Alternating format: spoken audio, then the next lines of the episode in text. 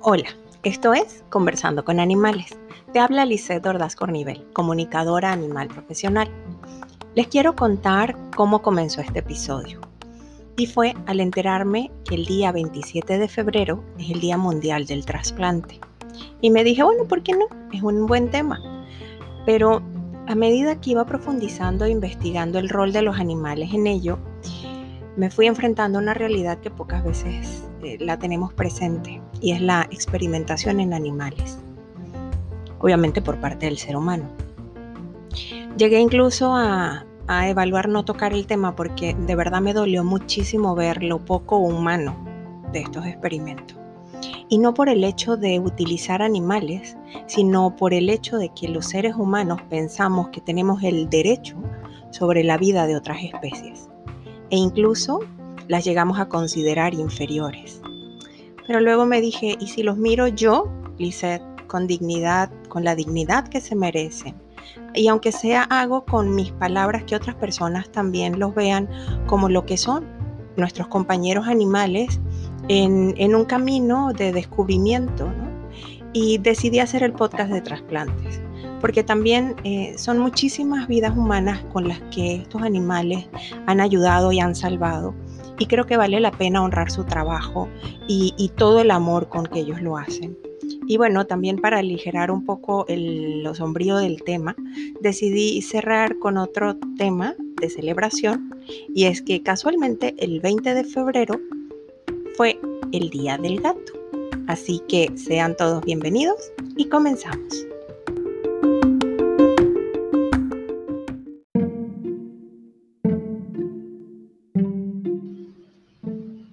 Hoy les quiero hablar de los trasplantes. Como les comentaba, el día 27 de febrero se celebra el Día Mundial del Trasplante. Y quise de alguna manera saber acerca del papel que juegan nuestros hermanos animales en estos procesos, más allá del papel tradicional de ser objetos de experimentación por parte del ser humano. Quisiera poderlos mirar a través de los ojos de la compasión y de alguna manera reconocer la labor que todos estos animales han hecho, hacen y seguirán haciendo. Cuando estaba haciendo eh, las prácticas para mi examen final como comunicadora profesional, me tocó conversar con unas pequeñas ranas que servían como objeto de experimentación. Estas ranas estaban en peligro de extinción, de hecho no existen en la naturaleza en libertad, solamente en laboratorios. Y durante estos experimentos, obviamente muchas de ellas morían. Y al comunicarme con ellas, realmente para mí eh, fue sanador. No tengo palabras, o sea, de verdad que no tengo otra palabra para, para describir lo que yo sentí cuando terminé de conversar con ellas.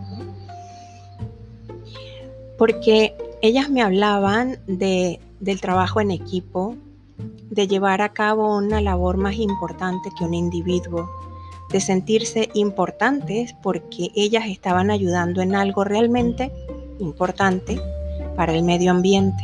Realmente de eso se, trataban sus experimentos, de afectaciones de, ciertos organismos en, ellas, ¿no?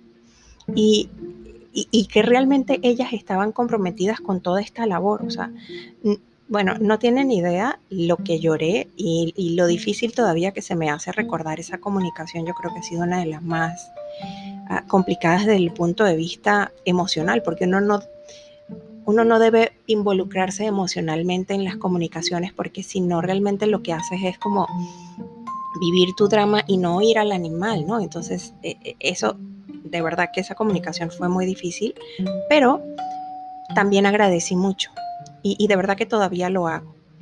Y como les decía, escribir y recordar esto no me es fácil porque por todo lo que les expliqué, pero realmente yo creo que todo esto vale la pena compartirles el punto de vista de estas ranitas y, sobre todo el respeto que, que ellas sienten hacia su trabajo. Y yo en este momento me siento honrada de ser la portadora de su mensaje.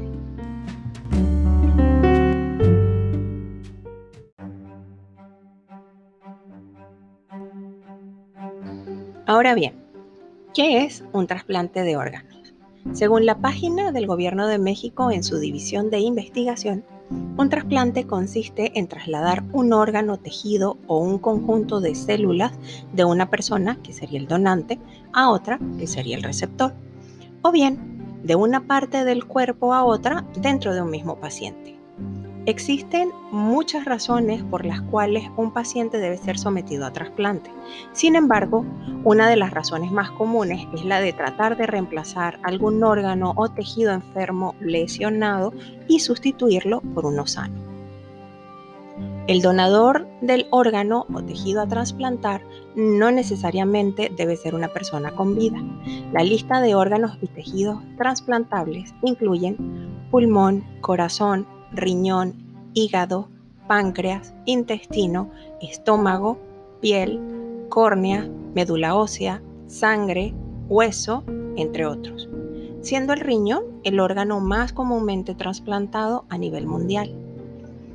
Aun y cuando la idea de trasplantar un órgano o un tejido puede parecer sencilla, existen diversos limitantes que hacen que esta no sea una tarea fácil.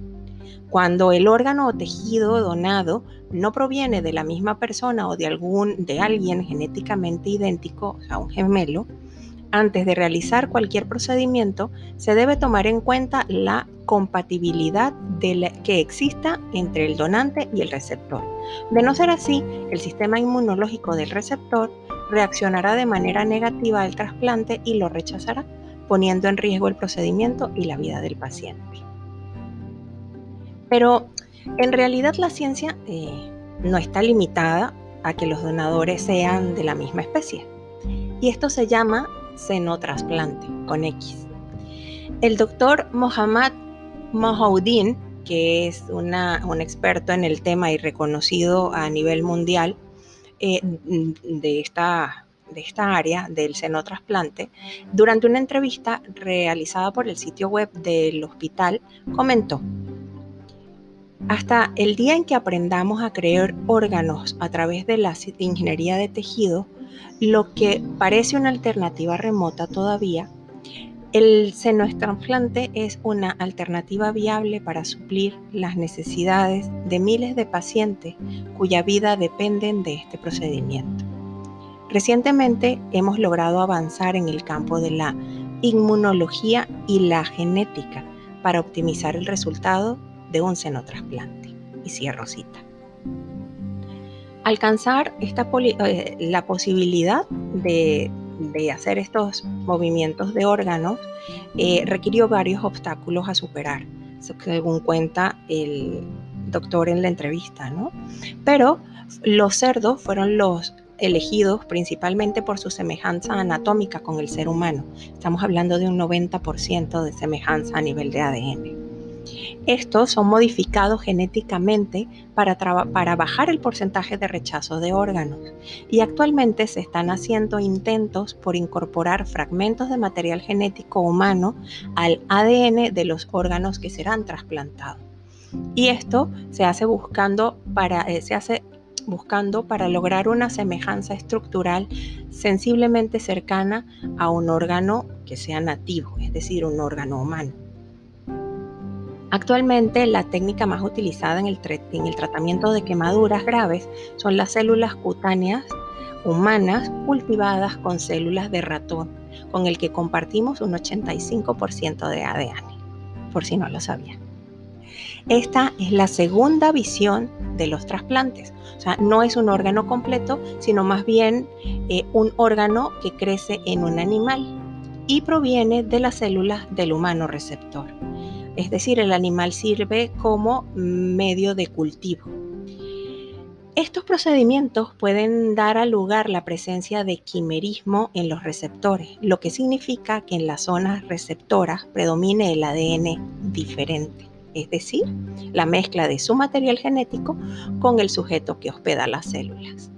Un ejemplo de quimerismo en los animales es cuando los individuos nacen con los ojos de diferentes colores.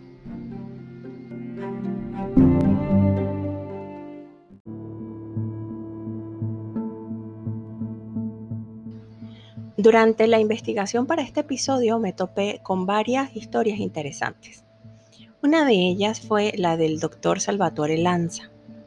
El doctor Salvatore Lanza decía haber estudiado medicina en la Universidad de Rostock, en Alemania, y testigo de las atrocidades de la Segunda Guerra Mundial, emigró a México en la década de los 50. El doctor Lanza aseguraba curar la paraplegia, fuera cual fuera la causa. Para ello no solo contaba con grandes dotes de cirujano, además había inventado una anestesia especial que estaba patentada y llevaba su nombre. Un suero que permitía a los pacientes estar conscientes durante el tiempo que duraran las intervenciones. Su técnica operatoria permitía devolverle la movilidad de las piernas o incluso fuese el caso reimplantar miembros cercenados. Este tipo de anestesia estaba basada en muchas clases de hierbas, explicaba el doctor. Decía él, tardé años para lograrla, pero actualmente forma parte esencial de mis trabajos. Además de sus cualidades anestésicas, mantiene funcionando debidamente los nervios centrales y a los glóbulos sanguíneos. Estas circunstancias son claves para los trasplantes. Para demostrar la eficacia de su método, se le ocurrió crear quimeras con animales, destacando su predilección por las criaturas bicéfalas y con anatomías desquiciadas, como la paloma con pata de conejo, la paloma con cabeza de pato, corderos con alas de ganso e incluso una cabra con electrodos en la cabeza que alimentaba un pequeño foco. ¿Y quieren buscar fotos? Si el morbo les da para eso, en internet las consiguen. De hecho, él tiene un libro, él escribió un libro que se llama cazadores de cabeza, porque así lo podaban. Otra de las cosas que me llamó la atención fue algo que encontré en el portal de Cellpress. Es uno al que yo suelo recurrir cuando busco información sobre papers publicados acerca de algún tema. Y cuando publiqué en la búsqueda seno trasplante, el primer resultado que me dio fue un paper escrito por la Universidad Pontificia del Vaticano que de verdad me dio mucha curiosidad porque yo decía, bueno, ¿qué hace esto aquí, no? Y básicamente se trata de una bula papal, así la denomino yo, ojo, que dispensa a los investigadores para realizar los experimentos, y cito, la Pontificia Academia para la Vida del Vaticano, Roma, Italia, ha anunciado que no se opone al senotrasplante, el trasplante de órganos animales a humanos el 26 de septiembre del año en curso, afirmaron que debido a que los humanos gozan de una dignidad única y superior, Dios ha puesto criaturas no humanas al servicio de las personas. El sacrificio de animales está justificado siempre que haya un beneficio relevante para los humanos. La investigación en animales transgénicos también es moralmente aceptable debido a estos beneficios. Yo no voy a hacer más comentarios al respecto, más que lo curioso que me resultó encontrármelo como principal resultado de mi búsqueda. Me imagino que Dios quiso que yo lo viera. Y quiero cerrar este segmento pidiéndole a cada uno de ustedes que, aunque en sus manos a lo mejor no está en detener o cambiar la forma que hacen eh, experimentación en animales, sí podemos como consumidores empezar a seleccionar productos que estén libres de crueldad animal. No les estoy pidiendo que hagan cambios radicales y que entre todos tumbemos el mercado porque no es posible, no, no, nada de eso, ¿no? Pero yo, yo soy firme creyente de que pequeñas acciones que están en nuestras manos, como a lo mejor cambiar el jabón de manos o la crema para el cuerpo, lo que ustedes consideren necesario. Eh, eso puede ayudar a crear un, mejor ambiente para incluso nuestros cuerpos. Eh, buscar productos certificados libres de crueldad animal o no probados en animales es una buena opción. Y por otro lado, en nuestros países tenemos un pequeño mercado emergente de este tipo de productos con una calidad muchísimo superior a las comerciales. ¿Y por qué no apoyar también a estas empresas que por lo general están más cerca de nosotros que cualquier otra? Bueno, realmente esto es una simple petición desde el corazón de una persona hacia el corazón de otra.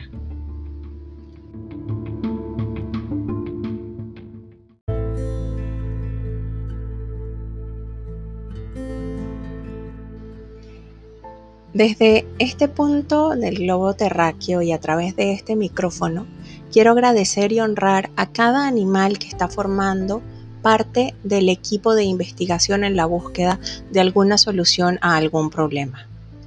También de nuevo les quiero pedir si están en sus manos modificar las técnicas de experimentación, haciéndolas más éticas en el tratamiento de los animales, hagan todo lo que esté en sus manos para que nuestros hermanos animales tengan un trato más amable.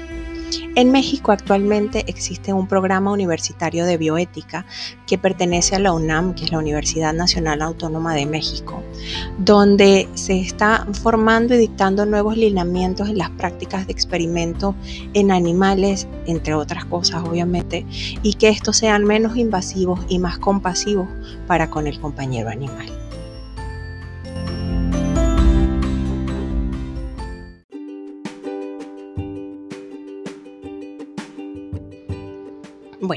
Ahora sí, cambiando un poco el tema, como les comentaba también, el pasado 20 de febrero fue uno de los dos, dos días mundiales del gato, sí, como lo oyen, dos días tienen los Michi, porque uno no es suficiente para los amos y señores que gobiernan el mundo sin que los demás mortales nos demos cuenta de ello. Y por eso he decidido cerrar este episodio con datos curiosos sobre los gatos. ¿Sabías que los gatos aparecieron en la Tierra antes que los perros y muchos animales y han sido uno de los últimos en domesticarse? En el antiguo Egipto eran considerados la manifestación de la diosa Bastet, y si éste moría, su familia humana se afeitaba las cejas como muestra de duelo. Las gatas generalmente son diestras y los machos son zurdos. Las fosas nasales de un gato tienen aproximadamente 19 millones de terminaciones nerviosas y la del ser humano solo 5 millones. Los gatos no perciben el sabor dulce, así que no insistas. El cojín de la nariz de un gato es única y es el equivalente a la huella dactilar humana. Los gatos sudan a través de sus patas, no de su piel. Un gato no puede ver directamente debajo de su nariz. ¿A que lo acabas de intentar tú? La audición del gato promedio es al menos cinco veces más aguda que la de un adulto humano. Los gatos domésticos pasan cerca del 70% del día durmiendo y 15% del día acicalándose. Las orejas de los gatos están formadas por 32 músculos. Pueden rotarlas 180 grados y moverlas por separado. El cerebro de un gato se parece en un 90% al de un ser humano. Tenemos más similitudes con ellos que con los perros. Los gatos, con el paso de los años, se vuelven más intolerantes a la lactosa. Los gatos obedecen mejor a las mujeres porque perciben mejor los sonidos agudos. Me imagino que por eso existen tantas Karen. Un gato fue alcalde de Talkeetna, Alaska, durante 15 años y su nombre eres tú. Y si no es extraño, otro Morris se postuló para alcalde a la Ciudad de México en el 2013 y su eslogan de campaña fue, ante la cantidad de ratas que acechan estos puestos, solo un gato podrá poner orden. El candidato no promete nada más que los demás candidatos, descansar y retosar. Díganme, ¿hubieran votado por él?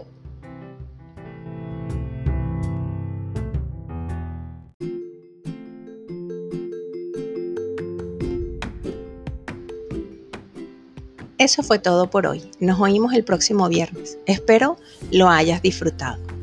Les quiero compartir la frase de la semana. Aquel que se descubre a sí mismo, descubre a Dios. Mahoma. Recuerda, si te gustó, no olvides suscribirte y recomendarnos para que nadie se pierda nuestros próximos episodios. Total, es gratis. Te dejo las vías de contacto que están siempre a tu disposición. Si deseas solicitar una sesión de comunicación con tu animal o simplemente saludar, lo puedes hacer a través de nuestra página web conversandoconanimales.com o las redes sociales Facebook e Instagram Conversando con Animales y en Telegram arroba Conversando con Animales. Te invito a que me acompañes en este camino. Gracias.